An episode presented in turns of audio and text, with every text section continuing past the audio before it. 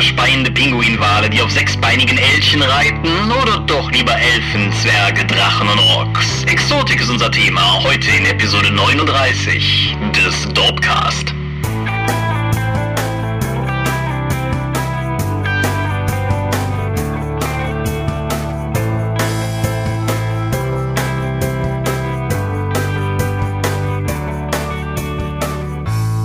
Hi und herzlich willkommen zu Episode 39 des Dorpcast. Einmal mehr sitzen wir hier schon wieder müde, um über ein rollenspielrelevantes Thema zu reden. Bevor wir zu uns kommen, kommen wir zum Thema. Worüber sprechen wir heute? Wir versuchen nochmal, ob wir zum Thema Exotik im Rollenspiel kommen. Oder besser gesagt, wie exotisch darf es denn sein? Genau. Und die, die wir darüber reden, sind zum einen du. Michael Mingers, hallo. Und ich, Thomas Michalski. Und ja, so sitzen wir hier und werden uns dem Ganzen widmen. Der Grund, weshalb wir, oder zumindest ich, mit Müdigkeit starte, ist, dass ich gerade mehr oder weniger von der Drakon heimgekommen bin, unserer Condra Dorp co-organisierten Pen-Paper-Con, zu der wir gleich später auch noch was sagen werden. Und ähm, ja, wir gucken einfach mal. Falls die Folge heute ein wenig leiernd und lallend und müde wirkt, wisst ihr jetzt warum. Ach süß, du warst auf einer Convention. Naja. Ähm, euch ist schon bewusst, dass ich das Finale von Mass Effect 3 für diesen Podcast hier unter, unterbrochen habe. Das ist meine letzte Stunde Freizeitgestaltung für das Wochenende. Und warum ich so wenig Freizeit hatte, komme ich auch gleich zu. Ja, hervorragend. Nachdem wir also jetzt hier rumgejammert haben, äh, komm, komm, kommen, wir doch, kommen wir doch einfach mal zu der wundervollen Welt der Medien. Möchtest du vorlegen? Ja, ich fange mal kurz an. Ich habe Four Lions gesehen. Das ist dieser britische Tragikomödienfilm über eine Gruppe von Möchtegern-Attentätern, die eben ihren großen Opfertod äh, mit Explosionen und so planen. Mhm. Ich weiß nicht, ob wir schon mal drüber gesprochen hatten, weil du nun ja auch gesehen hattest. Insgesamt muss ich sagen, dem Film fehlt es an, obwohl er einige gute Gags hat, fehlt es ein bisschen an Motivation und Dramaturgie, was ich sehr schade finde, weil das Thema bietet sich eigentlich sehr dafür an, mal ein bisschen sich drüber lächerlich zu machen, aber die einzelnen Szenen sind durchaus manche gut und lustig, aber so, die sind zu wenig miteinander verknüpft. Ja, also, ich fand den Film jetzt nicht irgendwie schrecklich anzugucken, mhm. aber ich gebe dir mit der Kritik auf jeden Fall recht. Er, hm, für, für mich hat er eigentlich so am ehesten von der Humorkerbe so, so ein bisschen in Richtung von diesen dänischen Komödien, so in China essen sie Hunde oder so, tendiert. Mhm. Aber nicht deren Konsequenz besessen. Also nicht im Sinne von Auswirkungen, sondern im Sinne von konsequenten Erzählen, weil sowohl in China essen sie Hunde als auch Old Men in New Cars zum Beispiel sind sehr konzentriert und konstruiert gebaut. Und das fehlt mir bei dem hier tatsächlich ein wenig, das stimmt. Ja, mir fehlt es auch irgendwie an der Motivation der, der Charaktere, die man dort eben begleitet, die eben ein Dschihad durchführen wollen. Sie, sie starten bereits mit der Intention, das zu tun, obwohl das eigentlich Idioten sind oder eigentlich fest im Leben drin sind und auch äh, an der westlichen Kultur teilnehmen ich weiß nicht, ob sie, ob das jetzt bewusst rausgenommen wurde, ob man erst so spät in den Film einsteigt, um die nicht wieder ein bisschen menschlicher zu machen, obwohl der ganze Film die ja eigentlich mit ihrer Trotteligkeit sehr menschlich darstellt. Ich weiß nicht genau, warum es gemacht wurde, warum man erst so spät einsteigt und ich die Motivation nicht mitbekomme. Für mich ist es ein bisschen problematisch, eine Beziehung zu den Charakteren aufzubauen, wenn ich die ganze Zeit zwar mitbekomme, dass sie, dass sie gegen die westliche Welt kämpfen wollen und dass sie dafür sterben wollen, aber nicht warum das hat mir ein bisschen gefehlt. Ja, es gibt, boah, wie heißt der? American Dreams heißt der, glaube ich. Das ist eine Komödie unter anderem mit Hugh Grant, die auch so, so ein bisschen zumindest auf der einen Seite den ganzen American Idol-Kram auf, auf die Schippe nahm, aber halt auch so ja, eben, eben halt auch so mit dieser ganzen Bush-Administration, Selbstmordattentäter-Thematik rumgewitzelt hat. Der hat für mich irgendwie besser funktioniert, weil was der Film zunächst hatte, war eine Story, die er erzählen wollte und das halt da mit diesem Sujet sozusagen verbunden hat. Wohingegen ich bei Four Lines eher das Gefühl hatte, dass sie das irgendwie parodieren wollten und darum dann einen Film gemacht haben. Komme, was wolle. Hm. Na, ich weiß es nicht. Naja, aber so viel dazu. Kann man gucken, wenn man möchte, aber ein bisschen am Potenzial vorbei. Ja. Dann übernehme ich sozusagen einfach mal und komme zu meinem ersten Medienstück. Mein erstes Medienstück ist ein rein akustisches Werk. Es ist von Markus Heitz und obwohl der Mann ja nun ein großer Name irgendwie im Fantastikbereich seit vielen Jahren ist, muss ich zugeben, dass das mein erster richtiger Heitz-Kontakt war. Und es handelt sich um ein Hörspiel, das bei Lausch erschienen ist und das auf den klangvollen Titel Fetzer hört und den etwas wenig überzeugenden Untertitel Du bist untot, du bist ein Star trägt. De facto befindet es sich in einer Zukunft, ich meine irgendwie 2015 oder so, ist es auf jeden Fall letztendlich zur Zombie-Apokalypse gekommen. Die Menschheit ist aber offensichtlich da durchgekommen, ohne komplett ausgerottet zu werden. Und es werden jetzt weiterhin Zombie-Filme produziert, allerdings mit echten Zombies. Und wie sich dann im Laufe der Handlung, jetzt ist jetzt, das ist sozusagen kein Reveal, das ist Konzept des Settings, dass beispielsweise Todkranke oder sowas, um wenigstens noch ein bisschen Karriere zu haben, sich dann sozusagen von Zombies umbringen lassen, um halt dann sozusagen zumindest diesen einen Filmkick zu haben. Es geht halt so ein bisschen in so eine Richtung legalisierter Zombie-Snuff. Das Ganze ist allerdings sozusagen dann nur die Bühne für ein Einsatzkommando, das gegen echte gefährliche Zombies vorgeht und dass es sich mit dem Filmstudio, den Fetzer Filmstudios, verscherzt und deshalb dass die Befürchtung hat, mit dem nächsten Auftrag in eine Falle gelockt zu werden und wie soweit die Überraschungen halt auf 70 Minuten Lauflänge auftreten können, dann auch tatsächlich da reingejagt wird. Und ich fand es relativ cool. Ich habe es irgendwie beim Arbeiten runtergehört und dafür war es auch auf jeden Fall in Ordnung. Es ist jetzt definitiv nichts, was irgendwie mit seinem Tiefgang einen irgendwie beeindrucken könnte oder sowas. Es ist auf jeden Fall relativ gut in der Klaviatur des Splatters versiert und trifft auch durchaus ein paar gute Nuancen. Es hat ein paar relativ coole Twists, die mir gefallen haben. Es hat ein paar andere Twists, die mir ein bisschen too much waren oder zu vorhersehbar oder zu gewollt wirkten, aber das zog es nicht wirklich runter. Und ja, wer halt irgendwie in der ganzen Zombie-Thematik Spaß hat, macht mit dem Ding grundsätzlich auf jeden Fall nichts falsch. Was man allerdings dazu sagen sollte, ist, dass, obwohl es mehrere Sprecher für alle Rollen hat, es dadurch, dass es aus der Ich-Perspektive erzählt wird, so eine Art Zwitterwesen ist zwischen Hörbuch und Hörspiel. Weil es gibt halt einen zentralen Erzähler, der die ganze Geschichte und auch was Leute machen und so aktiv beschreibt in der Vergangenheitsform, aber immer dann, wenn andere Leute zur Rede kommen, dann halt andere Leute sprechen sozusagen. Mhm. Um mal wieder jetzt das Aufregerthema oder eins der Aufregerthema für mich diese Woche klarzustellen. Das passt nämlich da rein. Nämlich, es wird ab nächstem Jahr vermutlich dann auch eine ähm, abgesenkte Mehrwertsteuerschwelle geben für Hörbücher, die bis jetzt ja noch auf 19% laufen, dann aber auch auf 7% gehen. Mhm. Hörbücher, nicht Hörspiele. Die Hörspiele bleiben nämlich weiterhin bei 19%. Oh, das ist so dumm. So, und jetzt fang mal an, das zu separieren. Ab wo ist die Grenze? Nämlich ein Hörbuch ist, wenn ein Buch vorgelesen wird. Heißt das, wenn ich jetzt irgendwie eine Tür knarzen lasse oder mein Wusch von einem zuschlagenden Schwert einbaue, ist es dann schon ein Hörspiel? Wenn ich verschiedene Sprecher benutze, jetzt wie du es beschrieben hast, ist es dann auch schon ein Hörspiel, weil es mehr inszeniert ist, als einfach nur das Buch vorgelesen zu bekommen? Das macht mich schon wieder wahnsinnig. Ja, also Lausch deklarieren es als Hörspiel und wenn man sich so ein bisschen darüber informiert, findet man relativ viele Hörspiel, Rezensionswebseiten und Foren, wo sich Leute darüber aufregen, dass es ja kein richtiges Hörspiel wäre. Die Problemsituation ist also auf jeden Fall gegeben. Mhm. Kurzum, das Ding sollte für ungefähr einen Zehner zu haben sein, schätze ich. Und äh, in, in meinem Fall war es ein Geschenk, deshalb weiß ich es nicht genau. Regie hat Günther Merlau geführt ja. und auch die. Wenig überraschend beim Lauschverlag. Genau, richtig. Und der Autor ist halt Markus Heitz, wobei es auf einer Kurzgeschichte von Markus Heitz basiert. Ich weiß jetzt nicht, inwiefern die Kurzgeschichte nochmal tatsächlich bearbeitet wurde von ihm für das, für das Hörspiel. Aber wie gesagt, wer Spaß an sowas hat, kann man sich durchaus geben, ist voll in Ordnung. Okay, ich habe noch einen Film gesehen. Lego, The Movie oder The Lego Movie, ich weiß es nicht so genau. Das ist eigentlich kein Film. Das ist ein, das ist ein Bombardement der Awesomeness. Das Ding hat Witz, super Dialoge, Meta-Humor ohne Ende und durchaus vielschichtige Botschaften ich, ich kann gar nicht oft genug sagen, wie oft, dass man Lego the Movie schauen muss. Der ist, und mit einer, der wird mit einer Geschwindigkeit erzählt, die, die unglaublich ist. Ich glaube, es gibt keine Minute oder so, wo, wo ich mir gedacht habe, da lässt irgendwo das Tempo nach. Das Ding ist so straight, das ist Wahnsinn. Die Witze sind gut. Ähm, es, es macht am Ende sogar nachdenklich. Äh, die Dialoge sind echt witzig. Der Auftritt von, also von Lego Batman ist Ah, großartig. Leute, schaut den Lego-Film. Ich finde sowieso cool, dass Lego es mittlerweile auf so beeindruckende Art und Weise geschafft hat, so eine Art Meta-Ebene zu erreichen. Also über die Lego-Computerspiele, über den Lego-Film, über das Lego-Computerspiel zu dem Lego-Film. Also das ist mittlerweile eine, eine tatsächliche Meta-Macht am Markt geworden. Ja, ich finde es auf jeden Fall ziemlich beeindruckend. Würdest du sagen, dass der Lego-Film sich eher an Kinder oder eher an unsere Generation von Lego-Spielern richtet oder einfach an alle? Ähm, ich glaube, da ist genug Physical Comedy und so etwas dran, dass viele Kinder daran Spaß haben können und allgemein an der Inszenierung. Aber auch dieses Generationenproblem Problem und wie geht man mit Lego um und so etwas. Das ist auch ein wichtiger Teil des Films. Auch eigentlich sogar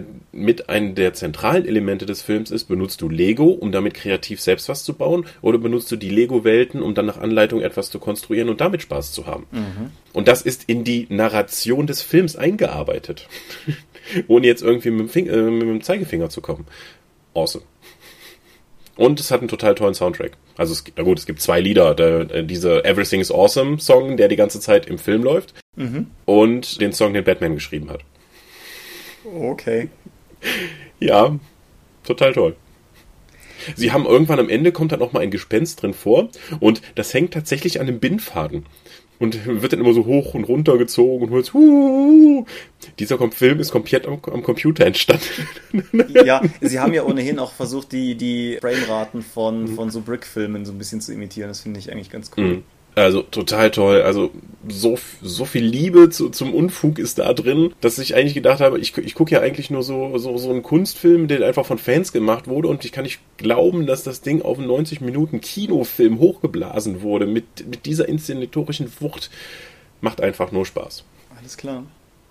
Mein, mein zweiter Beitrag zur Medienschau sollte relativ flott gehen. Im Jahre 1983, dasselbe Jahr, das mich in diese Welt entlassen hat, war Star Wars immer noch, sagen wir, sagen, auf dem Weg, eine Marktmacht zu werden, aber immer noch sehr in seinen Kinderschuhen. Und in dieser Zeit sind eine Menge Produkte, gerade eben erzählerische welche erschienen, die sehr anders funktionieren als heute, wo das Ganze entsprechend gestreamlined und durch viele Medien geprägt und so weiter und so fort ist. Und in dieser Zeit sind zwei Read-Along-Bücher erschienen, von denen mir auf obskuren Wege eins in die Finger gefallen ist. Das waren Bücher, die wahlweise mit MC oder LP daherkamen und im Prinzip war das ein Produkt für Kinder. Es waren halt 24 Seiten mit einer großformatigen Illustration und ein bisschen Text drunter und man konnte sich das dann entsprechend anhören.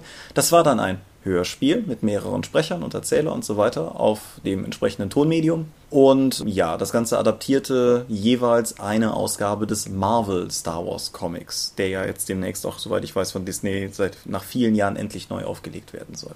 Und ja, die, die eine, es gibt zwei davon. Ich weiß gar nicht, wie das zweite heißt. Das Ganze lief unter Star Wars The Further Adventures. Und das, was ich gehört habe, ist Planet of the Hoojibs. Und das Ganze ist eine durchaus recht kindgerechte Geschichte, in der Chewbacca, C3PO und Leia auf einem Planeten landen, weil sie auf der Suche sind nach einer neuen Heimatbasis und das Ganze scheint mir auch inhaltlich nach Empire Strikes Back zu liegen, weil sie sich mehrfach darüber unterhalten, dass dieser Planet ja viel schöner ist als der Eisplanet Hoth. Ja. Es gibt auf, dem, auf der einen Seite gibt es auf diesem Planeten so eine Kleinstlebensform, also was ist Kleinstlebensform, die sind irgendwie so Eichhörnchen groß oder sowas, die Hoojips und die halten sie erst für Tiere und stellen dann nachher fest, dass es mehr damit auf sich hat. Und auf der anderen Seite gibt es ein großes geflügeltes Biest, was da halt irgendwie diesen Planeten terrorisiert. Und im Endeffekt interagieren sie mit den Hoojips und dann kämpfen sie mit dem Tier und dann ist das Buch schon vorbei. Was ich eigentlich daran wirklich bemerkenswert finde, ist, wie anders das noch ist im Vergleich zum heutigen Star Wars. Das Ganze besitzt halt eine Art von, von Unschuld und, und einfach Undefiniertheit, die mir beim, also wo ich jetzt nicht unbedingt sagen würde, das bräuchte Star Wars wieder, aber das ist was, was man sich, glaube ich, guten Gewissens mal anschauen kann, wenn man irgendwo drüber stolpert, um einfach eine Idee zu bekommen, wie wie Star Wars entstanden ist. Und das ist vielleicht auch gerade im Hinblick auf die ganzen neuen Produkte ganz interessant, weil viele Designs in der neuen Star Wars Rebels Animationsserie gehen auf altes Konzeptzeichnungs-Artwork von dem ersten Film zurück. Offensichtlich basieren ja auch diverse Designs in dem neuen J.J. Abrams Film, eben Episode 7, auf alten Konzeptzeichnungen.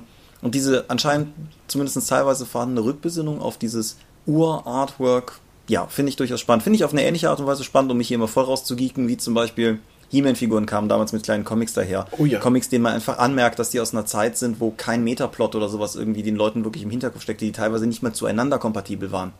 Aber die hat trotzdem Geschichten erzählt. Und das sind Geschichten, die bei mir als Kind und Jugendlicher unglaublich viel Fantasie entfesselt haben.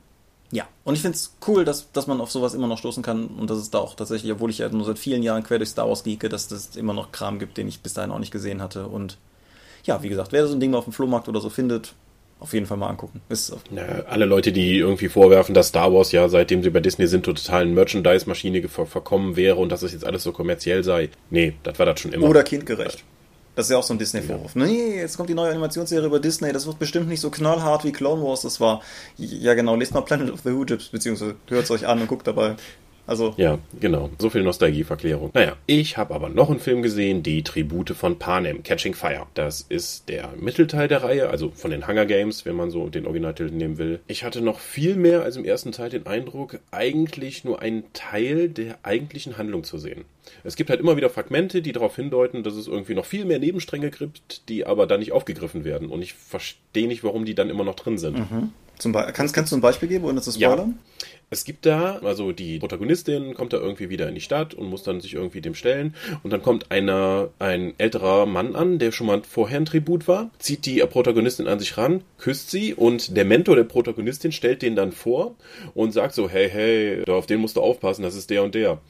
Und das nächste Mal, dass du den Typen siehst, ist eine Stunde später, wenn in der eingeblendete Hinweis kommt, dass er jetzt getötet wurde. Okay. Seitdem hast du den aber nicht mehr gesehen. Ich verstehe die komplette Szene nicht. Warum wurde dieser Charakter vorgestellt? Das war ein Darsteller, der hatte eine, der musste einen Satz sagen. Das ist also nicht einfach nur jemand, der rumsteht oder auf den hingewiesen wurde. Das ja. war tatsächlich ein Charakter. Wenn nichts mehr mit dem gemacht wurde, wofür ist der in dem Film drin? Kommt er vielleicht im letzten Teil nochmal vor? Ich weiß, es ist vielleicht gar nicht wirklich gestorben. Ich weiß es nicht. Aber so wirkt das einfach ein, als ein Fragment, das ich nicht nachvollziehen kann. Du hast die Bücher genauso wenig gelesen wie ich, oder? Ich habe die Bücher nicht gelesen, nein. Ja, das ist der Grund, weshalb ich die Filme noch nicht gesehen habe, weil ich irgendwie die Bücher vorher lesen wollte, aber ich komme halt auch nicht dazu, die Bücher zu lesen und jetzt stapeln sich die Filme auf. Naja. Hm, ach so, keine Sorge, bis der, der, der dritte Teil, ja auch wieder zweigeteilt wurde und der 2017 kommen kann, hast du noch die Chancen. Ja, sie haben halt auch das Problem, dass Philip Seymour Hoffman gestorben ist und sie den für den letzten Teil jetzt in einigen Szenen digital einbauen. Ja. Es ist, ähm, ja, kann man machen, muss man aber nicht. Was soll's. Das ist äh, richtig. Mhm. Ja. Ja, insgesamt ist halt, wie eingangs erwähnt, der Mittelteil der Reihe baut irgendwie nur das große Finale auf und ein interessanter Twist, um wieder die Hunger Games in den, in den, Mittelpunkt zu setzen. Aber am Anfang, die erste Stunde oder so, fand ich noch relativ lahm, weil da wenig passiert und nochmal viel erklärt wird. Aber dann, sobald die dann die Spiele wieder laufen oder sie sich darauf vorbereiten, wird's wieder interessanter. Wie jetzt ganz allgemein gesprochen, wie findest du beide Filme? Würdest du die empfehlen? Ja, durchaus. Also ich würde sagen, die kann man gucken. Okay. Ja. Ja, dann, dann mein letzter Beitrag zum, zum Medienblog. Und ich bin da teilweise im Vorfeld schon darauf gefragt worden, ob ich ja immer noch dran bin. Und ja. Und jetzt habe ich es geschafft. Ich habe die erste Staffel Fringe ausgeschaut. Ich bin jetzt irgendwo in der zweiten Staffel, aber das war so der, der Tipping Point, den wir sozusagen jetzt letztes Mal auch so ein bisschen übersprungen haben. Und Gratulation. Ich finde es immer noch eine total gute Serie. Also ich bin also es ist gewinnt recht schnell eine eigene Identität, die es dann auch von den Akte X in dieser Welt ein bisschen absetzt. Aber es hat halt immer noch dieses Feeling von Akte X, das mir sehr gut gefällt und dass das halt irgendwie zwar hier einen eigenen Dreh bekommt, aber halt dennoch irgendwie dieses, dieses Mystery-Gefühl dieser 90er-Jahre-Serien recht gut in eine neuere Zeit portiert. Und die Metaplot-Entwicklung gefällt mir gut. Es gefällt mir aber auch sehr gut, dass es nochmal eine Serie mit Monster of the Week-Episoden ist, weil so toll diese konstanten durchgehenden Narrative von Game of Thrones bis True Detective oder so sind, es tut auch einfach gut, nochmal was zu gucken, wo man einfach am Ende, wenn man abends eine Folge geguckt hat, zwar das Gefühl hat, dass der Hauptplot weitergeht, aber gleichzeitig das Gefühl hat, dass man was in sich Geschlossenes gesehen hat. Und so ist es eigentlich durchaus ganz nett. Ich habe das damals nach dem Pilotfilm schon gesagt, dass mir die Produktionsqualität der Serie sehr gut gefällt und dass ich die Darsteller gut finde. Beides ist unumwunden wahr. Es gibt keinen Darsteller, den ich schlecht finde von der festen Besetzung, also auch nicht von den Nebencharakteren. Also bei dem, aber die ganzen Hauptcharaktere sind alle interessant. Haben, gewinnen alle im Laufe der ersten Staffel erfreulich an Profil. Genauso halt wie die Serie von, von, von der ersten bis zur 21., 22., ich weiß nicht genau, so bis zum Ende der ersten Staffel wieder durchweg gut aussieht. Und ja, also ich bin bisher nach wie vor sehr angetan, auch jetzt so, was ich bis jetzt von der zweiten Staffel gesehen habe. Und wem das Genre, wem die Serie in irgendeiner Form zusagt, ich kann es bisher vollstens empfehlen. Ja, ich habe es auch mal auf die Watchlist gesetzt, aber ich glaube nicht, dass ich in absehbarer Zeit dazu komme, da mal reinzuschauen. Ja, dann möchte ich gerade noch einen, einen sozusagen einen Side Note dazu bringen. Und zwar, ich gucke es momentan nicht mehr über Amazon, sondern ich gucke es über Netflix, weil ich Netflix mal ausprobieren wollte, jetzt wo es in Deutschland ist. Und ich bilde mir ein, dass die Bildqualität etwas besser ist. Das kann aber auch tatsächlich einfach vielleicht an den individuellen Folgen gelegen haben oder ich bilde es mir tatsächlich einfach nur ein. Aber Netflix hat die Serie im O-Ton, das hat Amazon auch und mit Untertiteln. Und ich brauche die Untertitel zwar jetzt nicht unbedingt, weil mein Englisch nicht ausreicht, aber da ich häufig tief in der Nacht halt dazu komme, die Folge zu gucken und deshalb den Fernseher nicht immer laut drehe, weil in der Nachbarwohnung auch ein kleines Kind wohnt und das freut sich nicht, wenn hier irgendwie, weiß ich nicht, Flugzeuge abstürzen und Häuser explodieren tief in der Nacht. Das ist für mich auf jeden Fall ein Pluspunkt. Also insofern, ich werde auch was Netflix betrifft, wenn ich da mal ein bisschen mehr, vielleicht auch mal ein, zwei Filme geguckt habe, hier nochmal was zu sagen, aber das ist, denke ich, ein erwähnenswerter Pluspunkt. Boah, wie dekadent. Zwei Videostreaming-Dienste simultan. Ja, wie ich hier schon oft genug erklärt habe, das Amazon Prime habe ich mir ja gefangen, weil ich das Porto-Ding hatte und deshalb Prime mir zugelaufen ist. Netflix ist tatsächlich der erste Streaming-Dienst, der mich weit genug anspricht, dass ich von mir aus aktiv gewillt bin, glaube ich, da mal zumindest für eine Zeit lang ein Abo abzuschließen. Dekadent. Gut. Nachdem wir das, das war's mit haben. den Medien. Ja, okay. Dann fange ich mal an, von meinem Wochenende zu erzählen, glaube ich hier, oder dass er immer noch anhält. Samstag war ich auf der Buchmesse Convention in Dreieich. Das ist eine Nebenveranstaltung zur Frankfurter Buchmesse, allerdings mit dem ganzen Kram, den die Literaten nicht so cool finden, also Fantastik. Das ist insgesamt so eine Art großes Familientreffen der Fantastikszene, der Autoren, die da zusammenkommen und allgemein gute Laune haben und sich gegenseitig dann die Bücher abkaufen, die sie gerade neu geschrieben haben. ja ein bisschen despektierlich gesagt, das ist nämlich echt eine schöne Veranstaltung. Ebenfalls dort wird verliehen der Deutsche Fantastikpreis, der mit eigentlich im Fantastikgenre wirklich mal ist ein Publikumspreis und auch noch ein großes Renommee hat. Und das Schwarze Auge hat es dieses Jahr gewonnen, die, Roman, die Romanreihe als beste Reihe abzusahnen. Ja, und Way. hat damit immerhin Perry Roden auf den zweiten Platz verdrängt. Ja, wie letztes Jahr. Genau. Also das ist, wir konnten den Titel verteidigen mit Ulysses, also mit den Autoren von der DSA-Reihe, was uns alle sehr freut. Ja, schwer cool auf jeden Fall. Mhm. Ja, geht aber noch weiter. Also das beste Magazin hat die Geek den Preis abgestaubt. Ja. Da hat dann auch einer der DSA-Autoren, der Henning Mützlitz, dann den Preis entgegengenommen. Mhm. Die beste Anthologie ging an Eis und Dampf, von wo Christian Vogt der Herausgeber war. Auch ein DSA-Autor, der war dann auch entsprechend oben und hat dann auch Judith als seine Holde mit nach oben gezerrt. Ja. Und äh, Mia Steingräber hat den Preis für die beste Illustratorin bekommen. Da Mia aber vor kurzem schon wieder Mutter geworden ist, hat sie dann auch Judith Vogt nach äh, vorne geschickt auf die Messe und nun per Videobotschaft ja entsprechend was gesagt, was die Moderator, die beiden Moderatoren des Deutschen Fantastikpreises schon mal irgendwann dann meinte so, okay, wieso nimmst du zwei Preise mit? Das ist doch eine Frechheit. Die hätten sie anstatt Eevee auf die Bühne zu schicken, für, um den DSA-Preis entgegenzunehmen, nochmal hochschicken sollen. Auf jeden Fall. Das wäre das wär super gewesen. Es gab doch mal so eine RPC-Verleihung, wo Mario Truant jeden einzelnen Preis vorne abgeholt hat, gefühlt, oder? Ähm, er war, er hat zumindest alles, was mit Ulysses zu tun yeah. hatte. ja. Bei der Feierei danach hatten wir dann also mit der DSA-Autorenschaft und angeflossene Leute dann vier Preise auf dem Tisch stehen. Ja, und irgendwann kamen dann auch noch Bernhard Hennen und Tom Finn dazu, die eben auch im gleichen Lokal waren, weil in Dreieich gibt es auch nicht so viel. Mhm. Ähm, und Tom Finn hatte auch noch einen Ehrenpreis bekommen für sein Lebenswerk, wie Herr Hennen immer wieder sehr amüsiert betonte. ja gut, die beiden kennen sich aber auch lang genug, als dass sie das ja, dürfen. genau. Und Tom meinte eher, dass es aber eher für seine beständige Anwesenheit den bekommen hätte auf den letzten Jahren vom Buchmessekon. Es ist das erste Mal, dass tatsächlich dieser Ehrenpreis verliehen wurde. Ja, es ist auch ganz spannend. Ich habe gerade während wir hier reden die Deutsche Fantastikpreis-Webseite offen, wo halt die Gewinner 2000 2014 aufgelistet werden. Und zumindest, wenn ich nicht gerade blind oder zu müde bin, sehe ich den Herrn Finder tatsächlich nicht mal erwähnt. Aber Genau, das ist ein Ehrenpreis. Der war auch in keine Kategorie, glaube ich, nominiert mit irgendwas. Nee. Sondern er ist einfach dann, hat er das Ding einfach so bekommen. Was auch noch spannend war, weil er irgendwie an dem Samstag dann zu spät gekommen ist, weil er auf der Autobahn feststeckt und deswegen seine Lesung um 16 Uhr nicht halten konnte, weswegen er noch eine Sonderlesung um 18 Uhr eingeschoben hat. Ja. Kurz vor der Preisverleihung. Ich muss aber auch klar sagen, das ist eine Auszeichnung, die ich gut und gerne und bereitwillig mittragen würde, sozusagen, weil, keine Ahnung, ich habe zwar jetzt in irgendeiner Dorpcast-Episode ja auch über sein letztes Buch mal ein bisschen gemuffelt, aber so alles in allem ist Thomas Finn noch jemand, den ich nach wie vor mhm. bedenkenlos und blind kaufe und empfehle. Also das mhm. finde ich durchaus sehr cool, dass der entsprechend auch ein wenig geadelt wird. Mhm.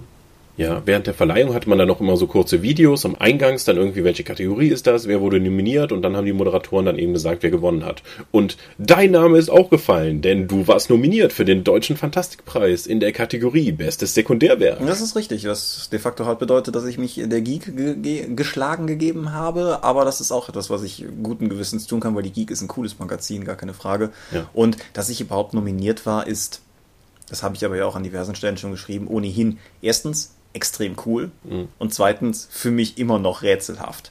Aber ja, ich habe dann auch mal mit den ähm, entsprechenden Moderatoren, die das vorher gemacht haben, vorher drüber geredet und mal gefragt, weil du dich ja eben gewundert hattest, dass, sagen wir mal, die Anzahl der Käufer des Werkes bis jetzt relativ überschaubar war. Es, es ist halt eine äh, wissenschaftliche sehr, sehr spezielle Abhandlung Sache. über das Motiv humanoider Fisch-Mensch-Hybriden bei einerseits H.P. Lovecraft und andererseits der, glaube ich, im deutschen Mainstream auch nicht weitläufig immer zwangsläufig bekannten Karen Duwe. Ich meine, das ist, ich hätte es nicht gemacht, wenn ich nicht beide Texte cool fände, aber es ist halt, das ist ein totales Exotenthema, klar. Ja, aber es steht Lovecraft im Titel und damit kommt man schon mal ganz gut an. So scheint es ja. Ja, auf jeden Fall, ich stand da und äh, der Name fiel und die Vogts begannen zu jubeln und andere Leute, die dich kannten und ich wurde zurechtgewiesen, weil von den Vogts, weil ich nicht gejubelt habe. Ja, mit Recht. Und sie, und sie würden das sofort auf Twitter mitteilen. Oh, ich weiß schon, warum ich aus diesem Medium ausgestiegen bin.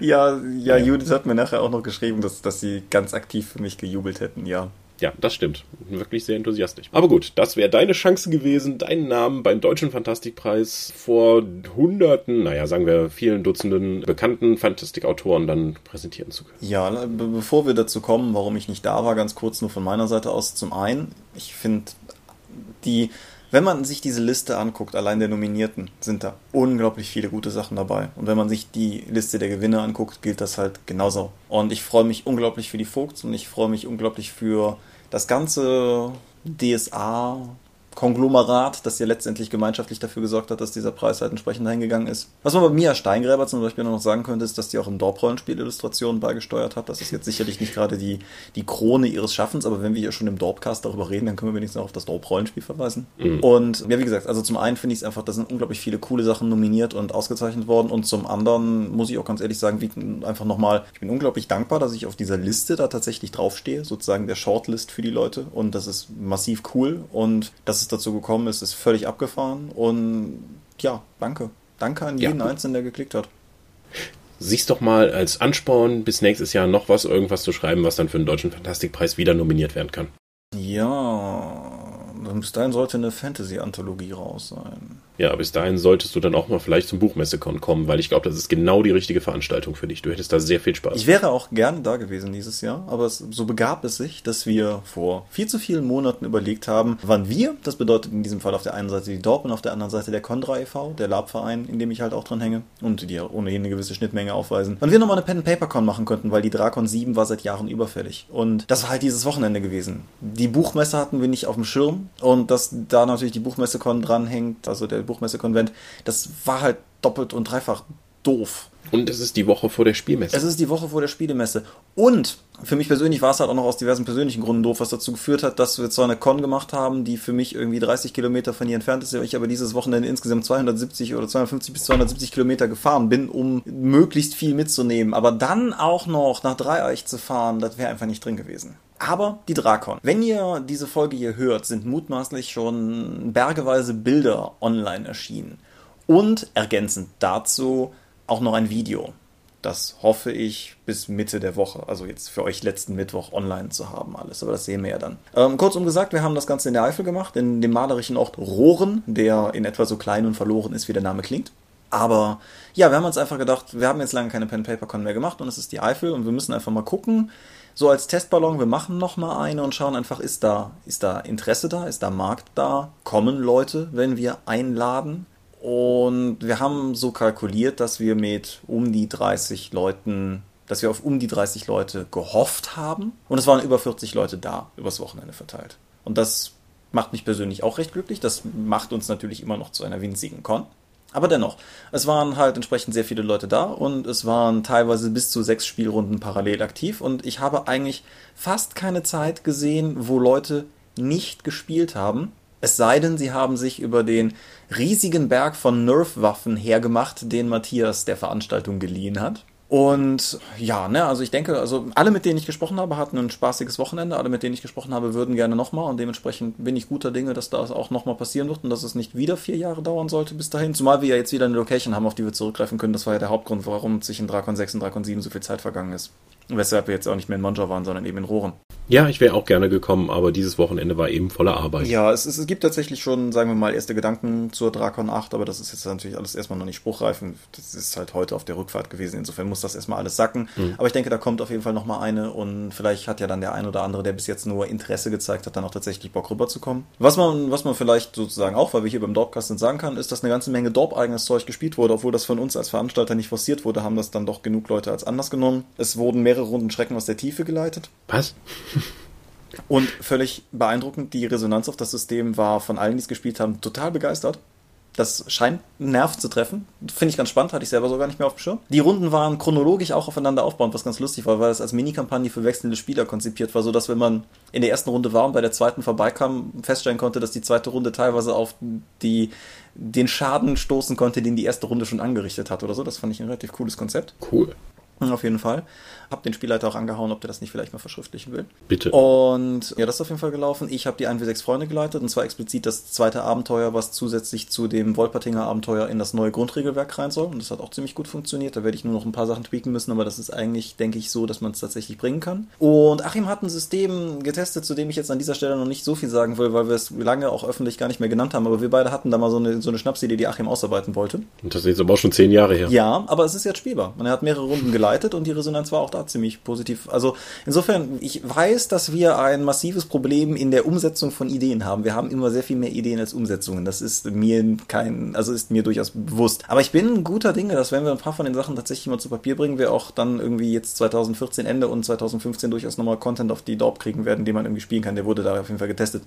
Was nicht heißt, dass nicht auch gleichzeitig Shadowrun geleitet wurde und DSA geleitet wurde und Cthulhu geleitet wurde und ähm, es, es war ein Pegasus-Supporter da und hat die Drakon mit Cthulhu-Abenteuern versorgt und ja, kurzum, ich hm. lall schon wieder vor mich hin. Es war auf jeden Fall eine positive, schöne Veranstaltung und ich hoffe, dass wir davon mehr bringen werden. Hm.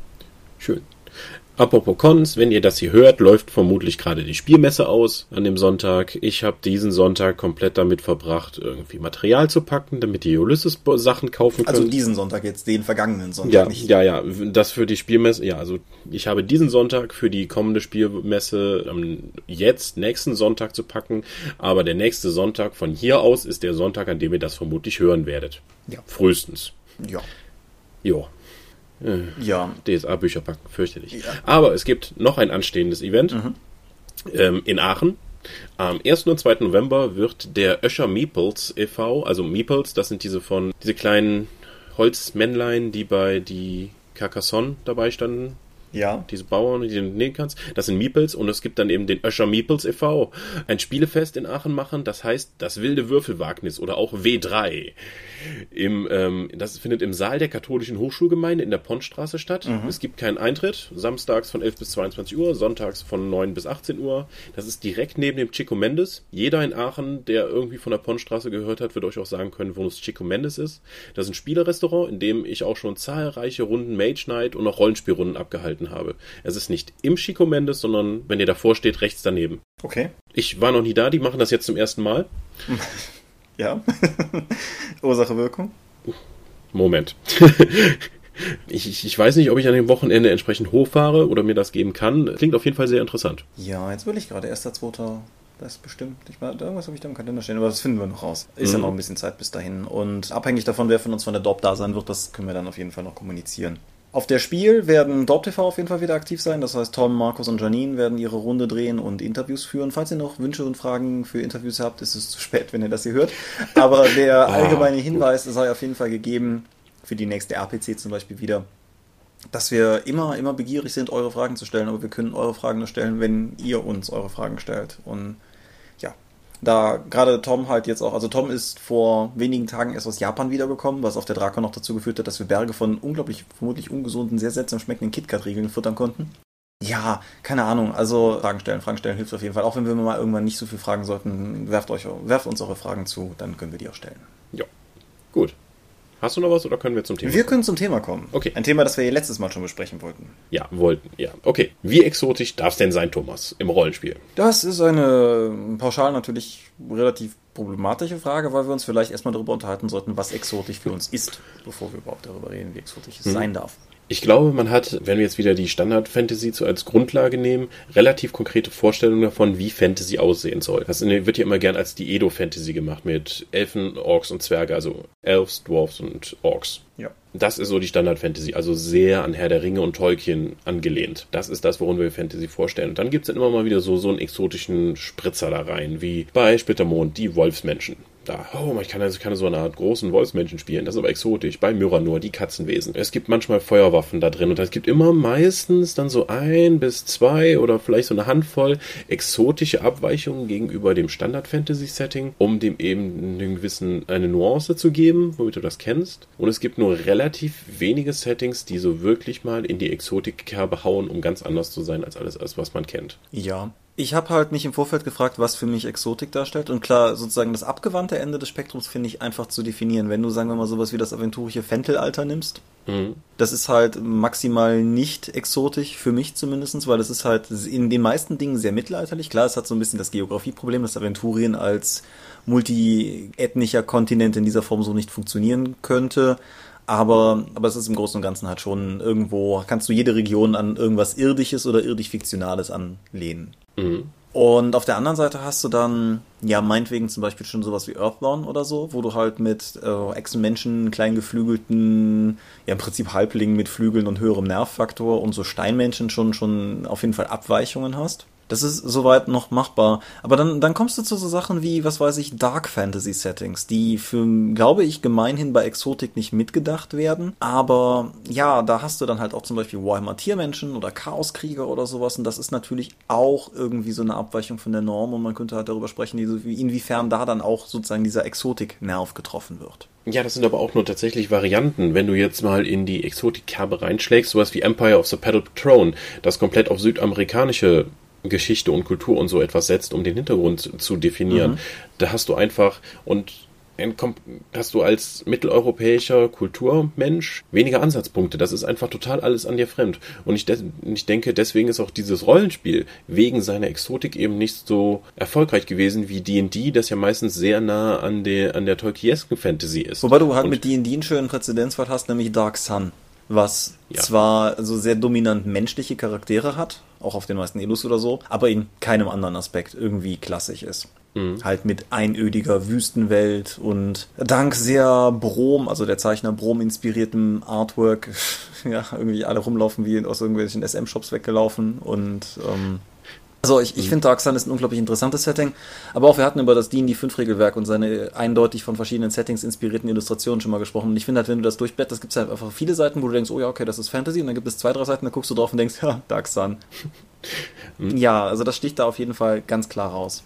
Und aber du, du findest trotzdem rein. Also es ist jetzt nicht, dass Dark Sun jetzt auch so exotisch und so seltsam ist, dass du erstmal dich hinsetzen musst und dich die, die, die diese Kultur erarbeiten musst, um spielen zu können. Es gibt immer noch Ansatzpunkte. Du, ja. du, du verstehst, was anders ist, aber es ist jetzt nicht völlig abgedreht, dass du jetzt irgendwie die ganze Gruppe nur aus tanzenden Tieranwälten oder so etwas besteht. Ja, genau. Das ist ja schon so abstrus und das ist schon was ganz Exotisches. Aber ich glaube, im Rollenspiel, wie auch sonst in den meisten Bereichen des Lebens, gehen die Leute, sind die Leute lieber zu dem gewandt, was ihnen schon vertraut ist. Sie wollen halt nur die Nuance, das ist wie besonderes Gewürz ins Essen zu schmeißen. Das schmeckt man dann ein bisschen, schmeckt ein bisschen anders als sonst, findet man toll, aber man möchte eigentlich immer nur das bekannte Essen mit einem besonderen Gewürz haben und nicht jetzt komplett seinen, seinen Speiseplan auf einen anderen Kulturkreis ausrichten. Ich glaube auch, dass das ein Immersionsproblem ist in gewisser Weise, weil du willst ja auf der einen Seite natürlich Charaktere verkörpern und Geschichten erzählen, erleben, was auch immer, oder Ärsche kicken.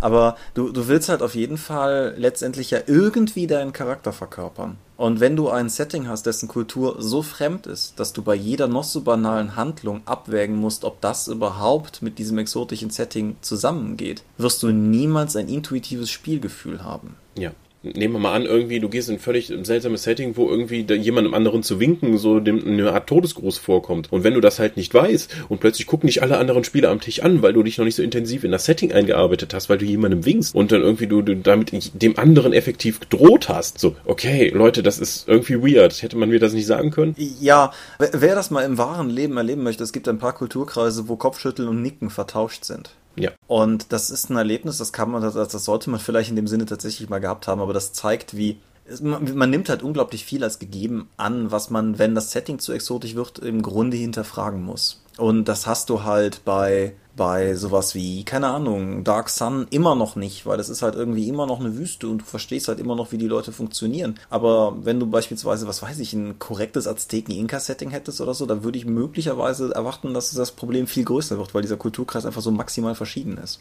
Ja, allgemein, also wenn du allein mal den europäischen und den asiatischen Kulturraum nimmst. Ich meine, Tom wird jetzt ja wieder sehr viel davon erzählen können, wenn er wieder wochenlang darüben war. Aber ist es nicht spannend, dass die meisten Fremdrassen wie Elfen, Zwerge und anderer Kram von von ihren Gebräuchen her weniger sich voneinander abweichen sind als jetzt zum Beispiel der europäische und der asiatische Kulturkreis oder im Kleinen, sagen wir mal, das Eifeldorf auf der anderen Seite des Waldes. Ich meine, du hast es ja selbst erlebt, wo die Leute dann einfach sagen, uns ist völlig klar, die Leute auf der anderen Seite des Waldes sind alle bekloppt, Die machen ganz komischen Kram, mit denen musst du nicht reden. Ja, oder. In einem, ja, und in einem Fantasy-Setting kommen halt Elfen und Zwerge. Du hast zwar meistens dieses Gerangel, weil vor 10.000 Jahren irgendwann mal was passiert ist und die müssen sich irgendwie ein bisschen kabbeln, aber die haben halt diesen hintergründigen Konflikt, aber die können halt ohne Probleme, ohne kulturelle Missverständnisse miteinander reden. Ja, ich finde es halt auch zum Beispiel ganz interessant, um mal ein mediales Beispiel zu bringen, Babylon 5.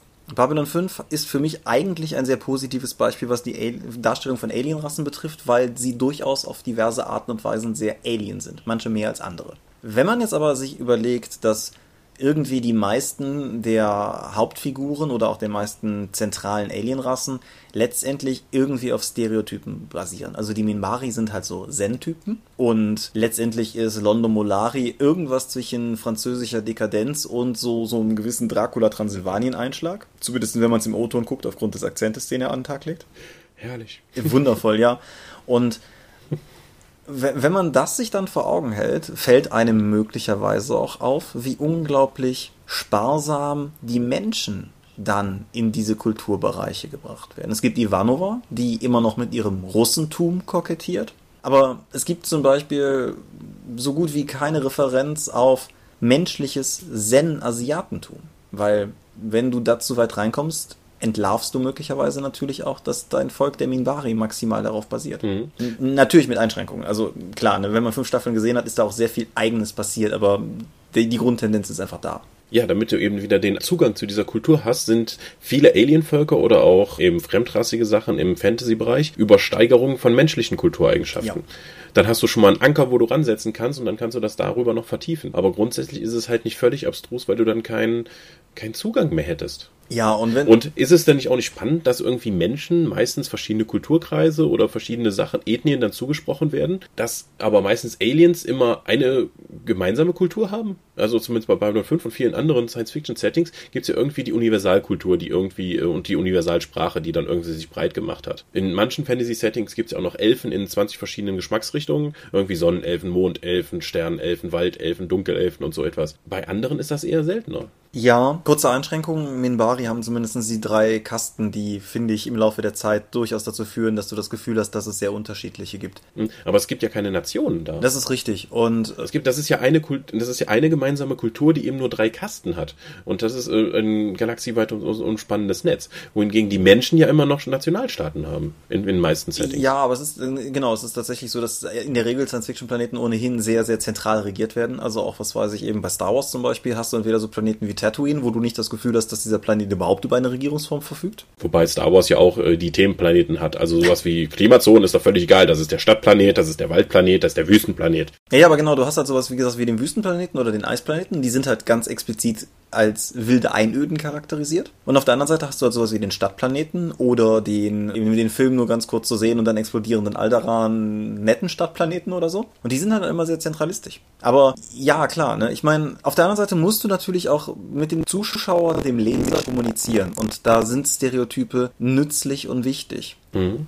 Aber auf der anderen Seite würde ich jetzt mal einfach gegenfragen, es gibt ja durchaus eine gewisse Freude an der Exotik keine Ahnung, wir haben beide mal im Dorpcast darüber gesprochen, wie sehr Earthbound uns damals geflecht hat, weil es eben, ja, letztendlich exotisch war. Was denkst du, macht den Reiz aus? Es ist ungewohnt. Also, genauso wie ich das eben gesagt habe, man geht ja immer gerne irgendwie, man packt ein besonderes Gewürz ins Essen oder geht exotisch essen, dann einfach nochmal was Neues kennenzulernen. Du einfach aus dem Alltag rauszukommen und ein bisschen Trotz zu haben. Gut, jetzt ist Rollenspiel ja normalerweise sowieso schon immer Eskapismus und Ausbruch aus dem Alltag. Ich sag's ja immer wieder, ich, ich habe den Eindruck, dass viele DSAler sowieso nur Aventurien-Reenactment machen und versuchen, das Mittelalter realistisch realistischer darzustellen, als es wirklich war, anstatt jetzt irgendwie noch zu spielen. Und das wäre mir zu wenig, weil das einfach äh, nicht exotisch genug ist, sondern das ist einfach zu nah am, Fan äh, äh, am Mittelalter dran. Ich hätte gerne mehr Fantasy drin. Und um eben mehr Eskapismus zu haben. Das ist wie dann irgendwie exotisch essen zu gehen, dann begebe ich mich in meiner Fantasie eben in einen exotischeren Bereich, was es reizvoller macht. Ja, Vielleicht ist, vielleicht ist tatsächlich Aventurien in dem Sinne so ein bisschen das Frikadellenbrötchen unter den Rollenspielsystemen, dass du halt.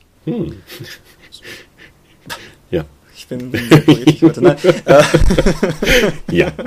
Nein, dass, dass du halt einfach, ja, keine Ahnung, das ist halt, das ist vertrauter Boden. Mhm. Ich glaube, dass sowohl auf der einen Seite DSA, aber vielleicht auch sowas wie Ferun zum Beispiel, für viele Leute die Norm sind, von der die anderen in ihrer Abweichung charakterisiert sind. Also, weiß ich, du, in meinem Fall halt war das halt Aventurien, hat zusammen mit dem Herrn der Ringe, aber da ist ja ohnehin relativ Elfen, Drachen, Mhm. Zwerge, Orks, Goblins und so, haben hat also die Basis gebaut und dann kam halt zum Beispiel Earthbound und hat dann eben so diese Abweichung gehabt, beispielsweise mit diesen drei komischen Rassen, die noch dazu waren. Oder dieser irren Idee, Orks eher so als intelligente Steppenkultur Mhm. aufzubauen. Und dann hast du halt vielleicht Spiele, die noch weiter davon weggehen. Argon zum Beispiel. Was halt auch vor allen Dingen den Schritt wagt, Fremdrassen in ihren Werten krasser zu machen. Also, dass die kleinen Feenwesen tatsächlich auch sehr schnell kaputt gehen oder so. Und ich denke, dass halt deshalb dieser auch ein gewisser Reiz ist, immer wieder darin auf, auf diese Klassiker zurückzukehren. Weil, um bei der Essensmetapher zu bleiben, klar geht man mal gerne zum Thailänder oder zum Chinesen, aber die wenigsten Leute, denke ich, werden das dann als Norm adaptieren. Ja, meine ich ja eben auch. Wenn du nach Hause kommst, Ja. brauchst du erstmal wieder dein gewöhntes Essen in deinem Kulturkreis und dann gehst du halt nur ab und zu mal raus, um dir die Exotik mitzunehmen. Ja. Aber es soll halt nicht zum Standard werden, weil dann ist es keine Exotik mehr. Ja, das, das kann man auf jeden Fall so stehen lassen. Wobei es, es gibt noch eine Sache, die wir jetzt bis jetzt nicht angesprochen haben, die mir aber, also ich habe eben auf der Rückfahrt vom Drakon noch mit meinem Drakon-Mitveranstalter Lars gesprochen. Wir haben auch das Thema so ein bisschen hin und her geworfen, einfach weil ich ja wusste, dass wir gleich noch aufnehmen und ich zumindest so ein bisschen nach Ideen fangen wollte. Und was er gesagt hat, fand ich sehr klug, nämlich es gibt eine Sache bei aller Exotik, denke ich, die nicht außer Acht gelassen werden darf. Und das ist so eine Art innere Logik. Und das ist vielleicht auch einer der Gründe, weshalb ich persönlich Exotik schwer finde. Weil natürlich ist es Fantasy. Und es ist immer ein gutes Totschlagargument zu sagen, naja, du akzeptierst doch Drachen in dem Setting, warum regst du dich jetzt auf? Aber ich finde halt, es muss letztendlich für mich nachvollziehbar bleiben, wie etwas funktioniert, um glaubhaft zu sein. Es muss innerhalb der Spielwelt plausibel sein. Ja, aber in gewisser Weise sogar außerhalb der Spielwelt. Also keine Ahnung, sowas wie ein ganz basales Ursache-Wirkung-Ding muss halt irgendwie immer existieren. Und wenn du halt ganz kapital dagegen verstößt und das zum Beispiel erklärt, erklärst mit, naja, das ist halt Magie, dann beginnt das Setting zu bröckeln, dann wird's willkürlich. Und das, finde ich, ist dann so eine Richtung von Exotik, die überhaupt nicht funktioniert. Hm. Hast du dafür ein Beispiel? Mm, Ja und nein. Nur so Fragmente, ich habe jetzt kein wirklich gutes Beispiel, aber beispielsweise hier äh, Arcane Codex hat doch, soweit ich weiß, Echsen Frauen mit Brüsten. Ja. Das ist für mich so ein Ding, wo ich einfach drauf gucke und etwas in mir sagt, nein. Hat D&D 4 übrigens auch, mit den Dragonborn. Ja, okay. Aber das, das, ist halt, das ist halt so eine Sache, wo ich mir halt einfach denke, so das, das, das muss mir das Setting echt plausibel machen, weil für mich in meiner Wahrnehmung Echsen wie Echsen funktionieren und alles, was irgendwie an dem Konzept von Echsen dranhängt, ziemlich weit von Säugern entfernt ist. Mhm. Ne, Das ist, wie gesagt, das ist nicht das tollste Beispiel der Welt, aber das ist so ein Ding. Du kannst natürlich in der Spielwelt dann einfach definieren, dass du sagst, okay, die sind, die legen zwar Eier, aber danach müssen die tatsächlich ihre Jungen säugen. Weil Ja, aber damit, das- damit wird, das, das macht es für mich halt schwieriger, mich darauf einzulassen. Vielleicht fasst das ganz, ganz gut zusammen. Also es wirkt ja nicht auf dich wie exotisch, sondern einfach nur so wie ein nicht zu Ende gedacht. Genau. Mhm. Und genauso, da habe ich jetzt gerade kein greifbares Beispiel, aber an dem Punkt, wo du beginnst, Kulturen auszudefinieren. Wenn du das Gefühl hast, in einer Kultur existiert ein bestimmtes Ding nur, weil die Autoren es cool fanden, ohne dass die Kultur wirklich darauf Bezug nimmt, dann ist das halt auch problematisch. Mhm. Das ist Earthbound in vielen Punkten ein gutes Gegenbeispiel, weil ich die meisten dieser kleinen Kulturen zum Beispiel relativ gut ausstaffiert finde.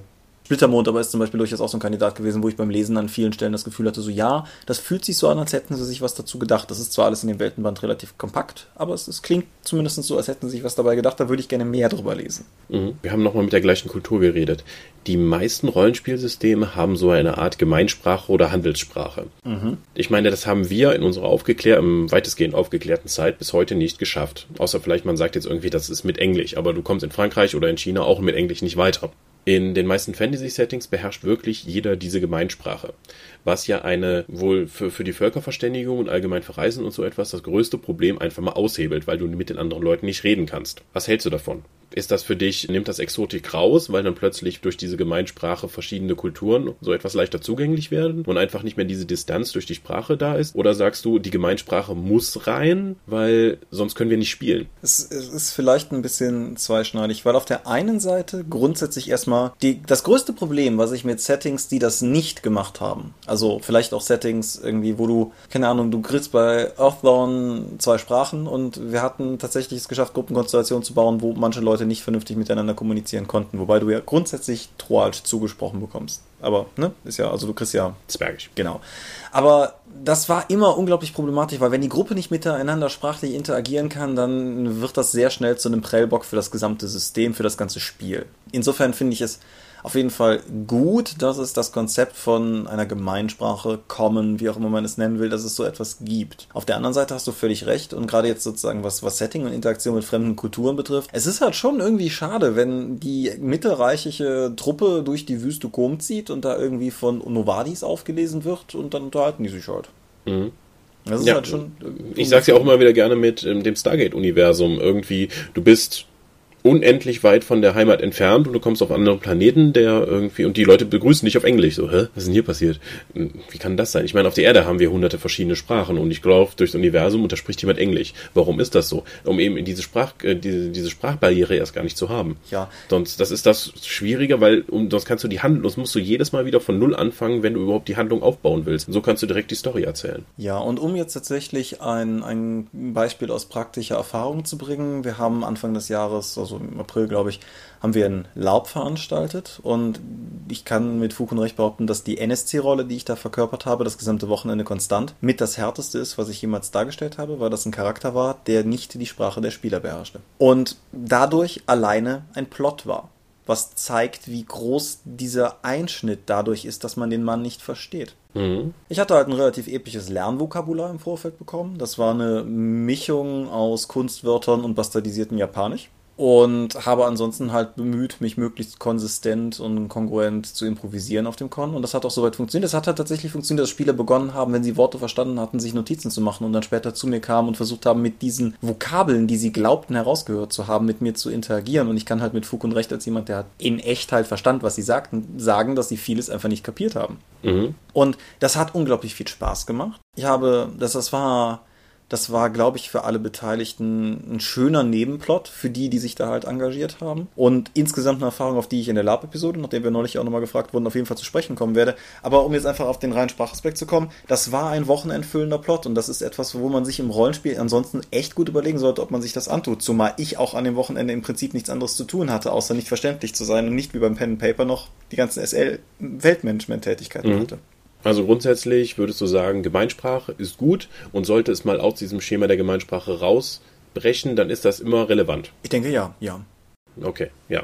Außer du bist jetzt irgendwie, du setzt auf den nächsten Kontinent über und du musst wieder bei Null anfangen. Aber dann, wenn ich bedenke, wie teuer die Steigerungskosten für Sprachen bei DSA sind, äh, bist du heute nach einem Spielabend, fängst du schon an, mit den Philosophen zu diskutieren. Das ist, das ist ohnehin auch nochmal so ein Aspekt, aber das führt uns jetzt vom Hauptthema weg. Aber ja. Sprachen im Rollenspiel sind halt auch durch Regeln unglaublich kompliziert abzudecken, weil jeder, der mal versucht hat, eine Sprache zu lernen, weiß, wie unglaublich schwierig es ist, wenn man über ich Freund, hast du Brötchen hinaus möchte. Hm. Ja, aber die meisten machen es ja sehr billig, neue Sprachen zu lernen, um eben diese Barriere wegzunehmen. Die mhm. nehmen dir ein bisschen Ressource an Erfahrungspunkten, die nehmen die dann, dadurch ist die Barriere weg und du kannst einfach weiter die Plots in diesem weiteren Setting erleben. Ja. Ja. Ich, ich meine, das ist ja kein Rollenspiel-exklusives Ding, das hast du in Filmen ja genauso. Mhm. Irgendwie, wo, mir, wo es mir extrem aufgefallen ist, es war bei, bei Fringe, gibt es eine Folge, die im Irak spielt. Also ein Stück der Folge spielt im Irak. Und einer der beiden Protagonisten hat halt durchaus genug Irak-Hintergrund und dann beginnt er halt offensichtlich in der Landessprache mit einem Kontaktmann zu sprechen. Und das ist halt auch mit Untertiteln und das ist auch soweit ganz cool, wobei ich jetzt nicht beurteilen kann, ob das irgendwie vernünftig ist, was die da sagen. Da fehlt mir halt jetzt die Sprachkenntnis, aber das ist halt ganz nett gemacht.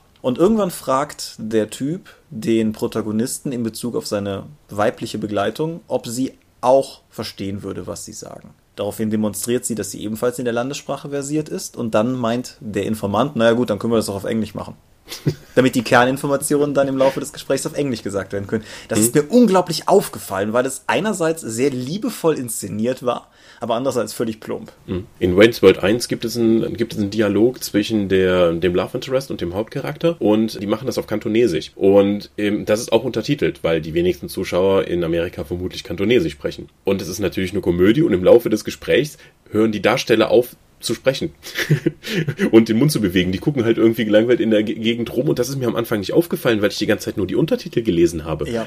Und naja, aber das führt uns jetzt wieder zu weit weg. Ja.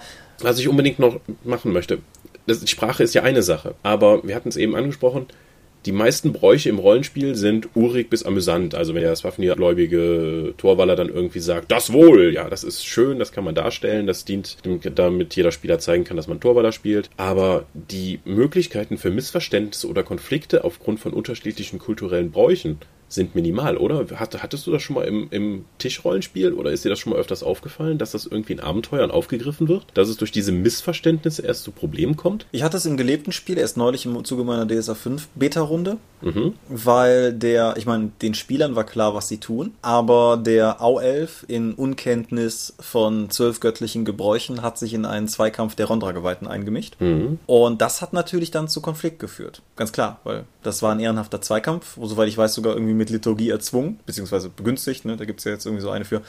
Und das hat halt, das hat halt durchaus für Beef gesorgt in der Gruppe und das hat halt auch für Spiel gesorgt in der Gruppe. Überhaupt ist, muss ich da ganz klar sagen, unser Auelf ist ein relativ cooler. Es ist, wird sehr viel für Comedy gemacht in der Runde. Irgendwie so, beginnend mit sowas wie, der Elf isst bestimmt kein Fleisch, bestellt ihm einen Salat. äh, oder irgendwie, der Elf scheint doch Fleisch zu essen, aber das sollte blutig sein. Ich habe mal gehört, Elfen essen kein gekochtes Fleisch. Aber das ist halt zumindest, sagen wir mal, eine Art und Weise, das überhaupt aufzugreifen. Aber das ist natürlich nicht unbedingt das, was du meinst. Ich denke da vor allen Dingen in diplomatische Verwicklung. Stell genau. dir mal vor, du, du, du triffst irgendwie die erstmal einen Vertreter von einer fremden Kultur und du gehst mit, äh, du winkst ihm, wie ich eben sagte, oder du gehst halt breit grinsend auf ihn zu und reichst ihm die Hand und in der, deren Kultur ist irgendwie jetzt Zähne zeigen, ein Zeichen von Aggression. Und wenn du ihm die Hand entgegenstreckst, glaubt er irgendwie, dass du einen Nahkampf einleiten möchtest. Ich habe neulich eine Kurzgeschichte lektoriert, die genau das macht. Genau das. Aber ja. Oh, egal. Oder nochmal Babylon 5, das passt ja auch super. Der, An der oh, ich liebe diese Serie. Der Beginn mhm. des Menschen-Minbari-Krieges, wo die Kulturen zuerst mal im Weltraum aufeinandertreffen und die Minbari haben alle Waffensysteme aktiviert als Zeichen der Wertschätzung, dass man den Gegner für würdig hält. Die Menschen sehen das, sehen aktivierte Waffensysteme und eröffnen das Feuer. Ja, Beginn. Beide wollten eigentlich freundlich miteinander sprechen. Beginn des Schreck eines der schlimmsten Konflikte der Babylon 5 Dings, wo die Serie einsetzt und definieren für viele der Charaktere und es ist einfach nur ein kulturelles Missverständnis. Definieren für, für viele Charaktere ist übrigens auch ein interessanter Aspekt, aber das führt uns auch zu einem Nebenthema, dass man vielleicht mal separat irgendwie gucken sollte, wie man das beleuchtet. Aber häufig werden Leute ja doch durch, nicht nur durch ihren kulturellen Hintergrund an sich geprägt, so was weiß ich, wie wir beide Deutsche sind oder so, oder Europäer, sondern halt auch durch Dinge, die passiert sind, die Leute einen. Der Mauerfall zum Beispiel. Oder für die Generation vorher der Kalte Krieg. Versailles der Vertrag von Versailles, der ähm, genau. als Trauma von Versailles in Deutschland wahrgenommen wurde. Oder, das ist, das ist jetzt ein relativ persönliches Ding, aber vor exakt 70 Jahren, plus minus halt ein paar Tage, je nachdem wann ihr das hört, ist dem Zweiten Weltkrieg der Bombenteppich auf das Eifeldorf niedergegangen, in dem ich aufgewachsen bin. Das habe ich selber nicht erlebt, aber das hat mich immer noch mitgeprägt, weil das im Ort immer noch war. Das ist, das schwebt immer noch in diesem Ort. Und genauso haben halt Kulturen, haben Nationen, haben Völker immer solche Hintergründe. Und ich finde halt, es ist unglaublich schwierig, damit im Spiel zu operieren. Aber Babylon 5 ist halt so ein gutes Beispiel, weil es gibt im Grunde keinen Menschen, der nicht einen Standpunkt zum Krieg zwischen den Menschen und den Minbari hat. Mhm. Und das ist ein Aspekt, über den man, glaube ich, sehr viel subtile Nuancen reinbringen könnte, der aber häufig darin untergeht, dass Exotik auf eine andere Art und Weise funktioniert, was mich zu dem letzten Punkt in meinen Unterlagen hier bringt. Nämlich, ich habe jetzt ganz oft Beispiele gebracht, wie Windlinge und Obsidianer bei Earthbound zum Beispiel oder sowas. Aber ich glaube, wirkliche Exotik ist halt auch dann schwierig, wenn man von so ein paar Basisprämissen abweicht. Also beispielsweise in Bezug auf die Völker, die zwei Arme, zwei Beine, zwei Augen, einen Mund regeln. Mhm. Weil dann bekommst du halt relativ schnell, also wie viele Rollenspiele mit arachniden Hauptfiguren kennst du? Wenig. Mir fällt tatsächlich ad hoc keins ein. Es gibt das Asia-Setting für Werwolf mit den Wehrspinnen. Ja. Aber gut, die haben natürlich auch eine menschliche Gestalt. Genau. Und dann natürlich im Science-Fiction-Bereich gibt es ja einige exotischere Sachen. Das stimmt, ja. Und das ist halt irgendwie, das ist das Einzige, was mir so im Vorfeld einfiel, was tatsächlich bewusst in gewisser Weise auf all das pfeift, sind einige Cthulhu-Mythos-Gestalten. So, die Farbe aus dem All ist eine Farbe außerhalb des Spektrums. Aber das ist ja dann auch schon wieder sozusagen, das ist ja das maximale Konzept des Mythos ist ja diese Unbegreifbarkeit und selbst die ist halt unfassbar schwer. Weil, keine Ahnung, die deutschen Cthulhu-Bücher geben sich sehr viel Mühe, diese Ambivalenz zu halten, indem es keine Illustrationen der Kreaturen gibt, sondern immer nur diese, also In-Time-Illustrationen der Kreaturen gibt. Also es gibt halt keine Zeichnungen, die die Redaktion hat anfertigen lassen für Kreatur XY, aber es gibt ein Foto von einer Vase, wo im antiken Griechenland angeblich jemand diese Kreatur abgebildet hat oder so. Mhm. Dadurch wird vielleicht die Möglichkeit, da ein gewisses Maß von jetzt sehr anderer, aber halt trotzdem auch, denke ich, irgendwie vorhandener Exotik abzubilden, aufgegriffen Aber wer das Spiel mal leitet, meiner Meinung nach kommt, wenn er ehrlich ist, sehr schnell an den Punkt, an dem er feststellt, dass es sehr, sehr schwer ist, so etwas nicht zu vermenschlichen. Ich meine, wir tun das ja sogar mit Autos und Computern und allem, womit wir im Alltag interagieren. Wir versuchen es ja doch letztendlich immer wieder auf unseres, unser Weltkonzept sozusagen umzumünzen. Mhm. Ja, natürlich. Wir suchen wieder, der Mensch sucht nach Mustern und so etwas und er möchte natürlich etwas Vertrautes finden. Und deswegen verwendet er das, was er bereits kennt, dann auf Sachen, die er nicht versteht, um das geistig verarbeiten. Unser Gehirn funktioniert ja auch so. Ja, genau. Dass wir irgendwie nach den Mustern entsprechend suchen und nach dem, was uns bekannt ist. Und es kann auch sein, dass wir Sachen, die erstmal, es gibt ja Missverständnisse und Sachen, dass du erstmal anders siehst, bis dein Gehirn das verarbeitet hat und irgendwas Bekanntes darauf anwenden kann. Und das ist vielleicht mit einer der, der, ja, das ist vielleicht gleichzeitig die feigste und trotzdem irgendwie ehrlichste Antwort, die ich auf deine Eingangsfrage, wie exotisch es sein darf, geben kann, nämlich so sehr wie es geht. Ich finde Exotik aus denselben Gründen wie du cool, weil es interessant ist, weil es Bekanntes aufmischt, weil es neue Aspekte einbringt. Aber ich muss halt auch ganz ehrlich in der Praxis sagen, es gibt einfach einen Punkt, an dem es entweder für uns tatsächlich kognitiv schwer ist zu verarbeiten, was das von uns will, so, das ist das Mythos-Kreaturen-Paradoxon. Und auf der anderen Seite wird es halt möglicherweise einfach schwierig in der Darstellung. Das ist dann sowas wie mit den Sprachen oder so, was wir gesagt haben. Also ich, ich denke, es gibt tatsächlich eine relativ pragmatische Kappungsgrenze. Zumindest für mich, wie weit Exotik überhaupt gehen kann. Mhm. Würdest du das unterschreiben? Oder? Ja, also viele von den Rollenspiel-Settings, wo dann Leute sagen, oh, das ist so innovativ und weichst du von was ab, würde ich sagen, das geht mir ein paar Schritte zu weit, weil ich wüsste nicht, was ich damit machen sollte. Das ist einfach so weit weg von meinem, von meinem Vorstellungsraum oder von dem, wo ich arbeiten kann oder spielen kann, dass ich nicht glaube, dass das für mich funktioniert. Ja. Ich habe noch auch noch einen Punkt. Aha. Wir haben hier eine heutige kulturelle Gleichschaltung, die ist bedingt durch die Massenkommunikationsmittel und die Massenmedien. Ja. Also wenn man mal, wenn man auch noch hört, die Generation unserer Großeltern, die haben ja stellenweise radebrechendes Deutsch gesprochen. Erst seitdem dann irgendwie mit Radio und mit Fernsehen eine instanzierte Art der Aussprache da ist, an der man sich orientieren kann, kannst du eben sagen, okay, das ist jetzt Deutsch. Man hat zwar immer noch ein Rekolekt oder ein Dialekt, aber das ist schon mal ein ganzes Stück anders als das, von dem ich weiß, wie, meine, wie die Generation meiner Großeltern noch miteinander gesprochen hat. Oder wenn du auch Filmdokumente aus der Zeit siehst. Ja, plus natürlich eine gewisse kulturelle Verschiebung. Also wer hier Fox Tönende Wochenschau guckt, wird mhm. mit einer Art von Deutsch konfrontiert, dass wir so heute eigentlich nur noch da in historischen Dokumenten halt oder in Parodien antreffen. Ja. Wie erklärst du dir diese Gleichschaltung in einem Rollenspiel-Setting, wo es keine Massenmedien gibt? Wir hatten eben erwähnt, die Leute auf der anderen Seite des Eifeldorfs finden die für bekloppt und die reden ja auch ganz komisch. Jetzt hast du aber eine Kultur, die stellenweise in Fantasy-Settings, die ja gerne gigantomanisch sind, die ist ja mehrere Monatsreisen, ist dann ein Land groß, aber die Leute sind, äh, verstehen sich trotzdem als von einem Volk zugehörig und reden miteinander und reden ähnlich. Wie kann das klappen? Ich denke, das ist tatsächlich ein, so ähnlich wie mit den Sprachen an sich halt auch so eine Art Pragmatismus Ding ist, weil es ist halt nicht realistisch. Mhm. Wenn du guckst, dass du heute noch in China Regionen hast, die nicht vernünftig miteinander kommunizieren können aufgrund von massiver Dialektverschiebung. Oder halt, wenn du tatsächlich heute in die Eifel gehst, die verstehen sich natürlich grundsätzlich erstmal alle, aber es gibt halt auch immer noch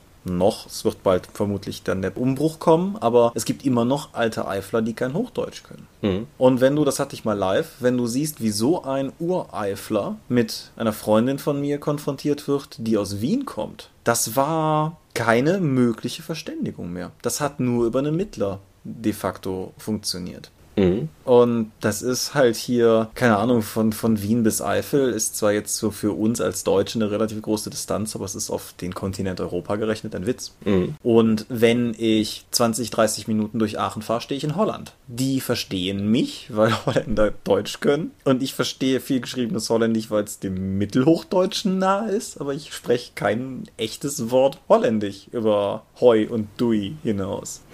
Und ja, keine Ahnung, ne? Das, das, es, es, macht es halt einfach sehr greifbar, wie völlig absurd es ist, dass das im Rollenspiel funktioniert. Mhm. Wenn du dann irgendwie sprichst, ja, das Volk der Elfen und so etwas, ja, nee, ist klar. Aber das ist halt diese Normung, die es uns einfacher macht. Auf der anderen Seite hast du halt das DSA 5 Beta-Regelwerk und da ist hinten diese Sprachtabelle drin, die irgendwie was, 48 Sprachen um, umfasst und ja, drei oder Menschen. Ja, mehrere davon nur, die von aquatischen Wesen gesprochen werden können. Ja, und da, da haben wir uns ja gleichzeitig ja schon, schon durchaus beide sehr drüber amüsiert. Wie gesagt, der allererste Eintrag ist irgendwie Affenmenschensprache. Ich kann mich in tausend Jahren DSA nicht erinnern, dass das irgendwann mal relevant gewesen wäre. Sicherlich gibt es ja draußen irgendwo eine Gruppe, wo das so war. Aber das, das, das wirkt halt schon total Das ist, halt der, Irrsinnig. das ist halt der fantastische Realismus, der dann ein bisschen weit weg von der Spielbarkeit des Systems ist. Ja, und es ist trotzdem immer noch Lichtjahre von einer realistischen Darstellung entfernt. Mhm. Weil, ja, keine Ahnung, ich bin mir ziemlich sicher, dass man in Wehrheim einen anderen Dialekt spricht als in Gareth. Und was die in Jolgormak sprechen nach so und so vielen Jahren schwarzen Landen, da will ich gar nicht drüber nachdenken. Mhm. Ja, wobei du bei DSA ja auch die Kulturkunde von den unterschiedlichen Regionen hast, wodurch dann auch, glaube ich, soziale Fähigkeiten dann entsprechend modifiziert werden, wenn du dann auf jemand anderen triffst, wenn du damit nicht vertraut bist. Ja, Also die, die haben das tatsächlich schon mechanisch zumindest ein bisschen drin. Aber das ist, wenn du es so kleinteilig haben möchtest, wie DSA das eben hat. Es wird aber trotzdem auch da zu den Regeln sozusagen abgebildet, aber es wird halt auch nicht so richtig thematisiert. Weil jetzt, wo ich es gerade gesagt habe, ich habe da vorher nie drüber nachgedacht, aber zum Beispiel, keine Ahnung, wir haben ja doch relativ klare Stereotype, was als Westdeutsche, was ostdeutsche Dialekte betrifft. Ja. Ne, Hessisch,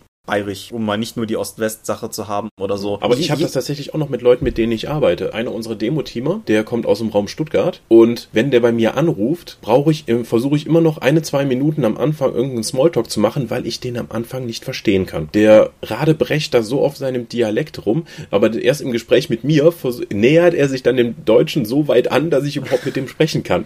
Das, das sagst du jetzt so. Auf der anderen Seite haben wir ja gerade in der Anfangsphase dieses Podcasts genug Nachfragen gehabt, aus welcher Ecke wir zum Teufel bitte kommen, wo, weil wir so sprechen, wie wir sprechen. Natürlich, aber das ist wieder die Normung, weil uns fällt das ja nicht auf, wenn wir irgendwie seltsam sprechen sollten. Nee, klar, mir fällt zwar durchaus auf, wenn Leute, sagen wir mal, ins, ins Eifler Platt reinrutschen, was manchmal halt auch einfach passiert, wenn du eh so ein bisschen rheinländisch markiert bist und dann halt mit Eiflern sprichst, dann fängst du halt irgendwann auch einfach an, so in diesen Dialekt zu adaptieren. Das ist ja auch durchaus menschliches Verhalten. Mhm. Aber klar, natürlich, wir nehmen das nicht wahr. Ripuarisch, also eben hier rheinländischer Dialekt, ist für mich erstmal grundsätzlich Hochdeutsch. Und wenn jetzt jemand was anderes spricht, dann fällt das völlig auf. Wohingegen jemand, der, weiß ich nicht, aus Dresden kommt, da halt seine Norm setzt und sich wahrscheinlich sehr darüber wundert, was Kölner bitte mit, ihrem, mit seinem Deutsch machen.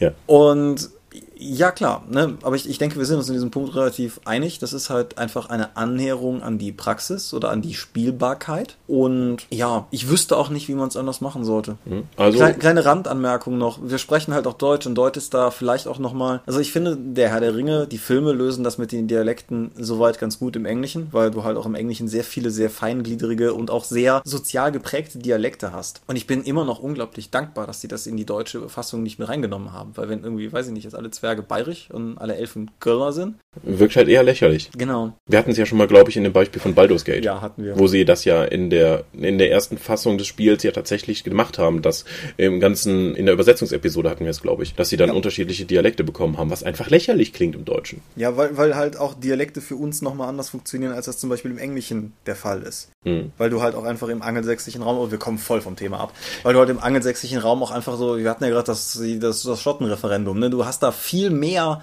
Krawums einfach auch in Sprachebenen drin, als du das im Deutschen erstmal hast. Gut. Aber dafür kann das Deutsche halt durchaus andere Nuancen, die andere Sprachen nicht können. Das ist ja kein besser, schlechter oder sowas, das ist halt einfach nur anders. In gewisser Weise exotisch. Ja, so. Wie exotisch darf sein? Für mich, ja. Ich habe gerne ein bisschen Gewürz in mein Essen und gehe gerne mal ab und zu exotisch essen, aber ich glaube, ich bleibe doch tatsächlich eher am liebsten bei der leicht gewürzten Standardkost dann. Ja.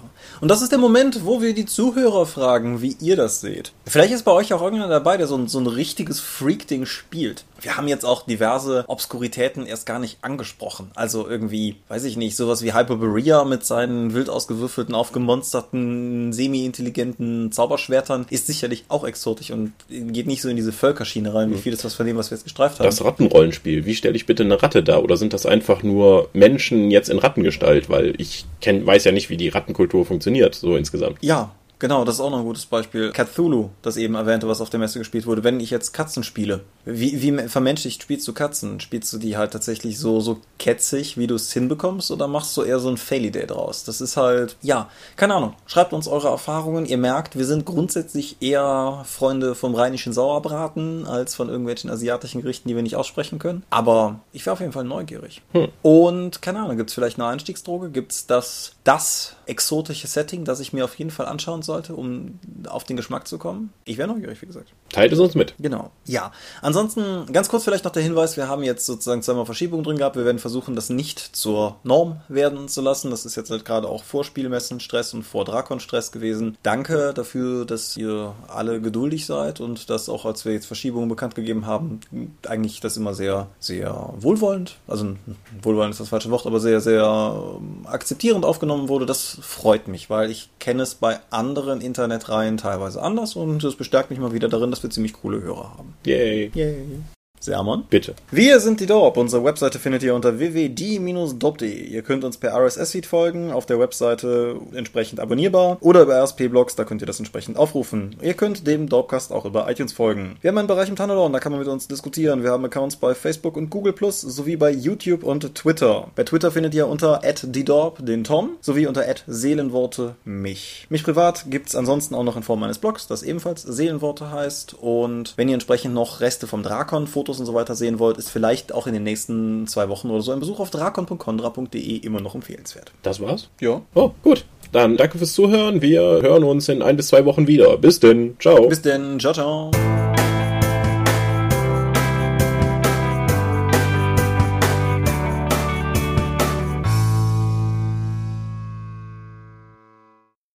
Warte gerade einen Moment. Der Energy Drink, damit ich die zweite Hälfte der Staffel, äh, der Folge scha schaffe. So. Okay, ich habe jetzt auch gedacht, du hättest irgendeinem Kaninchen den Schädel eingeschlagen, so wie das klang.